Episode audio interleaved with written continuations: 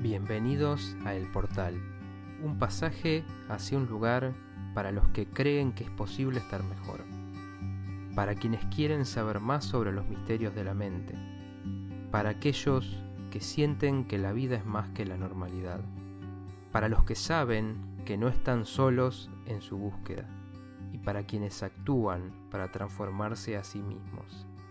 El Portal, Psicología de otra dimensión. Hola, ¿cómo están?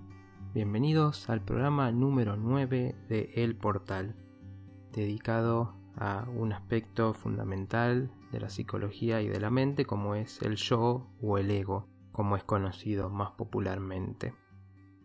Pero primero quería comentarles porque me preguntaron varias personas sobre la periodicidad del podcast y bueno, la idea es que sea en principio un capítulo quincenal, que así venía siendo en los primeros meses del año, pero bueno, como todos saben a esta altura, este año es muy especial y eso me llevó a que en los últimos meses reflexione más sobre qué temas quería tocar, pensando qué sería útil tratar en estos momentos y bueno, decidí tocar algunos temas relacionados con la situación actual y otros que ayudan siempre a pensarnos más allá de este contexto. Ya veremos qué pasa en los siguientes capítulos, pero bueno, eso ha llevado también a ciertas demoras, también hay mucho trabajo en este momento acompañando en todo lo que está pasando en este 2020 y bueno, también por eso tardé más en, en armar los programas que bueno, me gusta armarlos bien completos y con buena información. Así que bueno, vamos a entrar en el tema de hoy.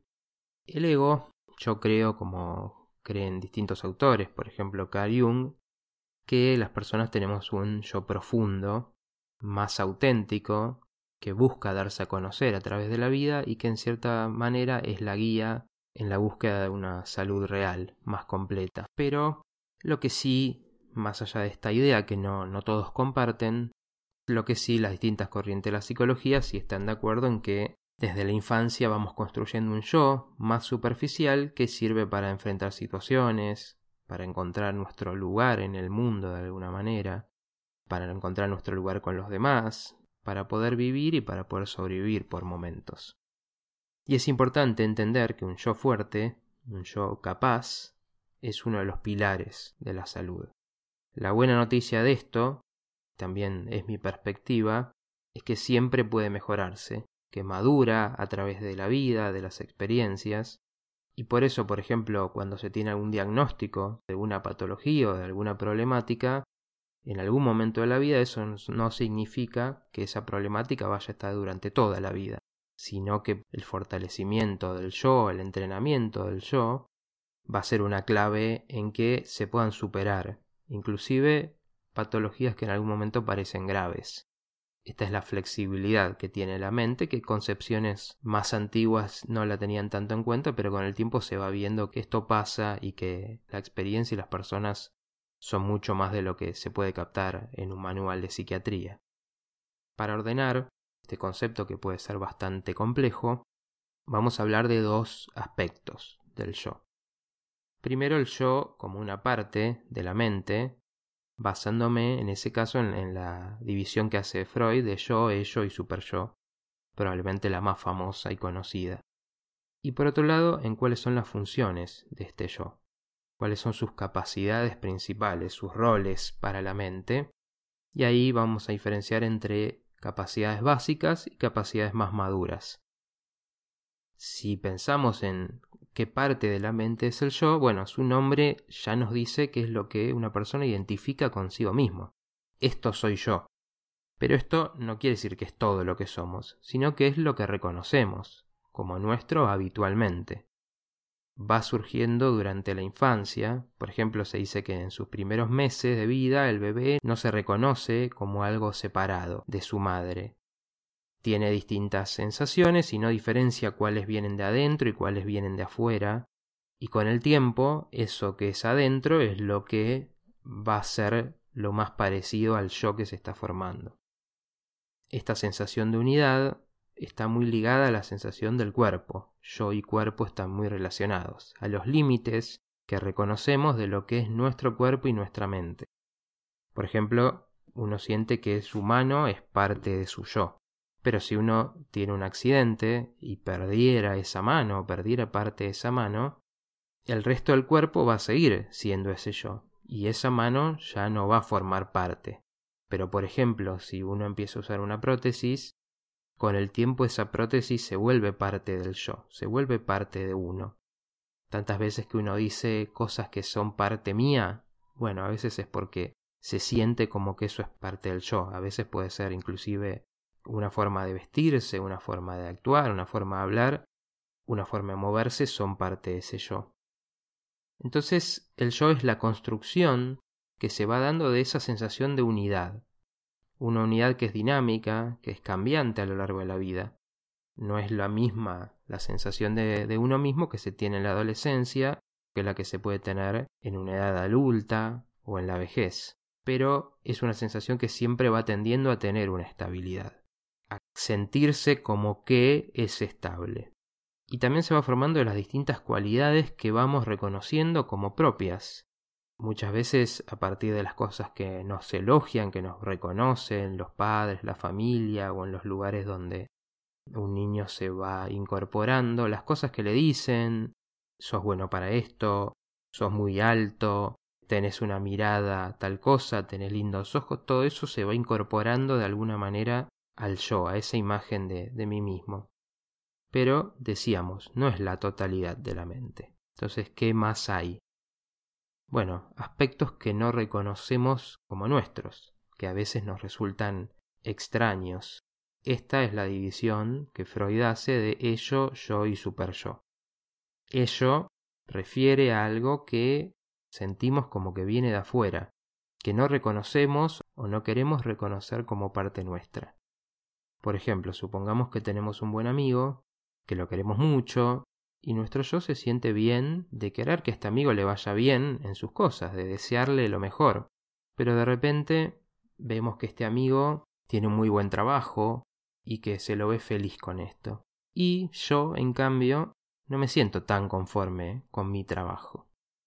De repente me doy cuenta que tengo el deseo de que ese amigo pierda su trabajo, de verlo infeliz, siento un arranque de envidia. Pero eso no encaja con mi imagen de buen amigo y mi imagen de querer a esa persona. Ese sentimiento me extraña, me genera rechazo, me agarra por sorpresa, pero sin embargo lo tengo. Y eso es porque viene de una parte mía más infantil, más primitiva, que quiere todo para sí misma, o que quiere sentirse mejor que los demás, partes que existían antes de la maduración del yo. En esa imagen que tengo de mí mismo, no me reconozco como una persona envidiosa, pero ese sentimiento no deja de ser parte mía. Eso es el ello, impulsos, instintos, deseos agresivos, sexuales, que no siempre encajan en cómo me veo, pero sin embargo ahí están y hay que manejarlos de alguna forma. El super yo por otra parte, mientras que el ello es la parte más antigua, más instintiva, el super yo es una parte que se va formando.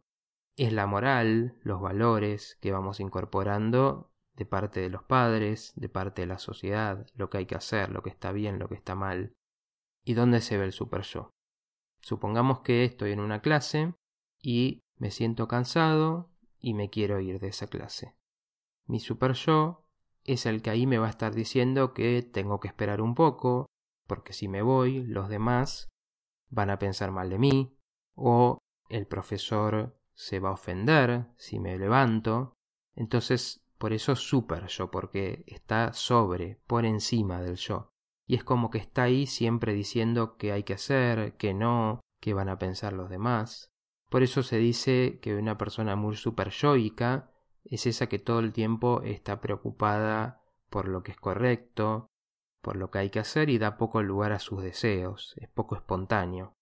Entonces el yo es esa parte que está en medio de lo instintivo y de los mandatos sociales incorporados y que a su vez está lidiando con la realidad externa. Entonces, ¿cuáles son las funciones? Las funciones básicas, Freud dice sobre eso que el yo funciona con el principio de realidad. Esto quiere decir que, si bien quiere satisfacciones, el yo quiere sentirse bien, entiende, de acuerdo a cómo evalúa la realidad, que a veces las tiene que demorar de acuerdo a las normas, a lo que está bien, está mal a lo que le conviene también. Tiene que estar todo el tiempo preservándose de los peligros, tanto los peligros a la integridad física, a los peligros en el riesgo de vida, como los peligros psicológicos, los peligros a la imagen. Por ejemplo, si voy a salir, el yo es el que está evaluando si es seguro, si es una hora en la que me conviene, si en el lugar en el que estoy tengo que irme de tal o cual manera para preservar mi integridad. Está pensando en eso. Pero también en el aspecto psicológico es el que está mirando a la realidad. Entonces, si yo estoy en una fiesta y me gusta una persona que veo, el deseo me va, me va a decir que quiero acercarme, que quiero ir a hablarle, que quiero que se interese en mí. Pero el yo está evaluando si eso es conveniente. Si voy y me rechaza voy a quedar mal, o los demás se van a reír si digo algo tonto, y no me quiero sentir ridículo. Entonces el yo también se ocupa ahí de ver qué es lo mejor, de hacer ese balance y decidir. Podemos entender esa función del yo de preservar su imagen cuando pensamos en la otra forma de llamar al yo, el ego. El ego se usa más popularmente y tiene una connotación de algo más superficial, ¿no? Al menos en castellano. Entonces cuando hablamos de alguien que tiene mucho ego, que es ególatra, hablamos de alguien que busca constantemente mostrarse a sí mismo como perfecto, como superior a los demás, mostrar sus cualidades, hablar de sus cualidades. Y por esto se dice del que es ególatra que en realidad es inseguro, en realidad no siente tanta seguridad y por eso hace esos esfuerzos por mostrarse, porque los demás son los que le tienen que confirmar esa imagen. No es sólida, entonces está todo el tiempo en ese proceso de defender esa imagen del ego. Y por eso se entiende como algo superficial, porque está hablando en general de cualidades y características que se tienen que ver y no de algo profundo, no de un sentir. Si pensamos entonces en las funciones maduras del yo, en las más avanzadas, más allá de esa función básica de manejarse en la realidad, el yo tiene otras funciones que tienen que ver con qué también se adapta a la realidad una persona. Por ejemplo, es el encargado de manejar las emociones. Entonces, si estoy en una situación de presión, por ejemplo, tengo que dar un examen, me siento nervioso. Esos nervios vienen de algo más profundo. Por ejemplo, el recuerdo de otras situaciones de examen, en cómo me fue, en cómo me sentí. Si me fue mal otras veces y eso me marcó, entonces me aparece esa ansiedad que muestra el miedo a que eso me pase de nuevo. Mi yo, que no quiere sentir esa ansiedad, porque sabe que esa ansiedad obstaculiza también el desempeñarse bien, va a usar los recursos que tenga a mano para bajar la ansiedad, para tranquilizarse. Entonces, por ejemplo, se da cuenta que hablando con alguien me distraigo o recuerda, intenta recordar que ya sentí eso en otras situaciones y sin embargo al final me fue bien. Entonces, tratar de poner un poco en perspectiva esa preocupación y darse cuenta que no es tan justificada. Si me va mal en ese examen finalmente, me frustro, me enojo, y quiero abandonar lo que estoy estudiando. También ahí es el yo el que usa el pensamiento, que es una de las funciones más maduras, para buscar pensar en frío, para ver que quizás estudiando más tiempo, mejor de otra manera, estudiando con alguien, puedo rendir mejor la próxima vez y que no es necesario abandonar o que le puedo encontrar la vuelta a esa situación, que la puedo resolver, cuando el impulso sería irse, alejarse y romper de alguna manera, destruir lo que se está haciendo, lo que se está construyendo. Entonces el yo es el que busca esos recursos que me sirven para manejar las emociones. Y en una función más avanzada aún, el yo es el que busca estar mejor en general. Un yo maduro observa su situación en la vida y hace balances. Mira para atrás y piensa en qué me fue mal, cómo estoy, estoy conforme con esto que me está pasando, con este momento. Y piensa qué puedo hacer para estar mejor. Un choque madura me ayuda a darme cuenta que vengo teniendo problemas físicos y que entonces me está faltando hacer ejercicio.